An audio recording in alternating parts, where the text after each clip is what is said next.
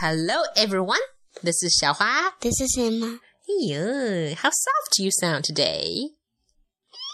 Because you're happy? Yeah. Yes? Okay. You sound very happy and you sound like a happy squirrel.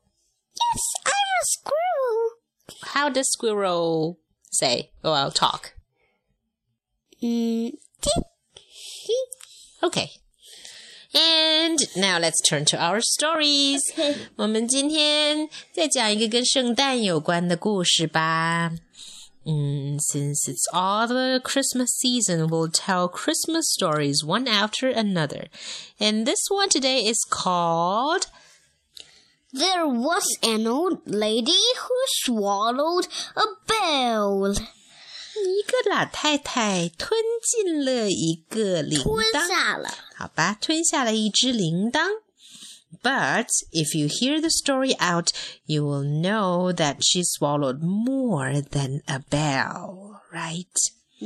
But let's not spoil the story. Let's begin. OK，呃，哦、b y the way，这首呃不是这首这这个故事啊，其实好像是改编自一个 一个挺好玩的童谣的，对吗？那首童谣，那首儿歌叫 was 做 an old lady Who Swallowed a Fly？对，There was an old lady who swallowed a fly.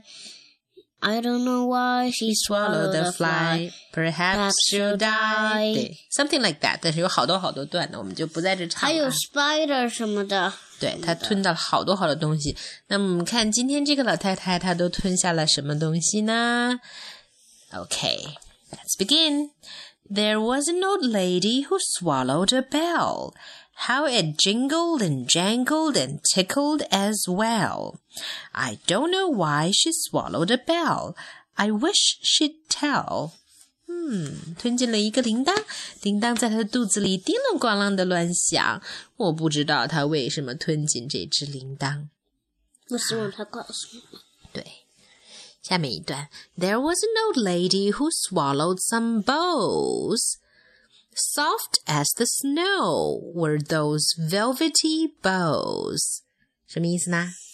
嗯，有一个老太婆嗯吞下了嗯一些什么一些蝴蝶结，嗯嗯，像水一样的软，还有像天鹅绒一绒般一般的的。的 bows 蝴蝶结。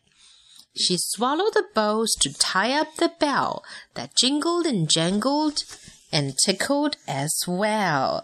原来她吞下那些蝴蝶结是为了绑铃铛、拴铃铛用的。但是只只用了一个翅膀铃铛。嗯，I don't know why she swallowed a bell. I wish she'd tell. 这是跟上一段一样的。下一段，There was an old lady who swallowed some gifts. It gave her a lift to swallow the gifts. She swallowed the gifts to go with the bows. She swallowed the bows to tie up the bell that jingled and jangled and tickled as well. I don't know why she swallowed a bell. I wish she'd tell. 他下面又吞下了一些礼物，吞那些礼物的时候，他高兴的跳了起来。他吞礼物是为了配着那个蝴蝶结的，那些那些蝴蝶结，吞蝴蝶结是为了拴铃铛的。铃铛在他的肚子里叮铃咣啷响，可是我不知道他为什么要吞那些铃铛。那个那个铃铛，对，只有一个铃铛，但是有很多的蝴蝶结。Now let's see what she swallows up next.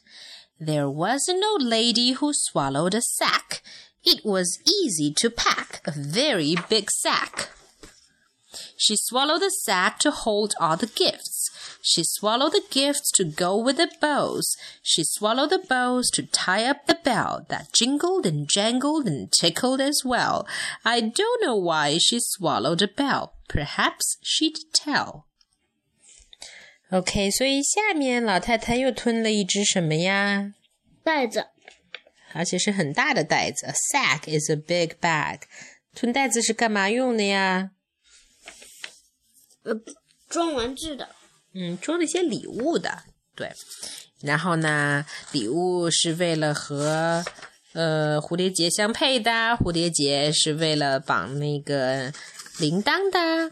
等等等等。哈，下面一段是什么呢？There was an old lady who swallowed a sleigh. What a ton it weighed, that shiny red sleigh.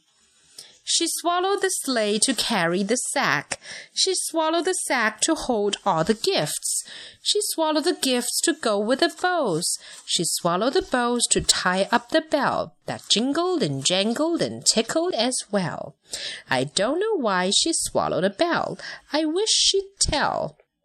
然后她又吞下了 一个雪橇，那个雪橇重的要死，那是一只红色的闪亮的雪橇。雪橇是为了干嘛用的？装那个大袋子。对，然后噔噔噔噔噔，后面我们就不说了，太多了。我们再看看下面，他又吞了些什么呢？真是不可思议的东西。嗯，There was an old lady who swallowed some reindeer. They were in full flight gear, those soaring reindeer.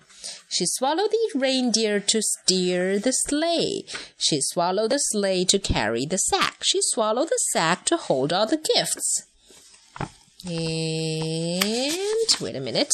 She swallowed the gifts to go with the bows. She swallowed the bows to tie up the bell that jingled and jangled and tickled as well.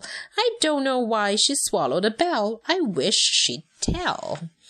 然后老太太又吞下了一些驯鹿 （reindeer）。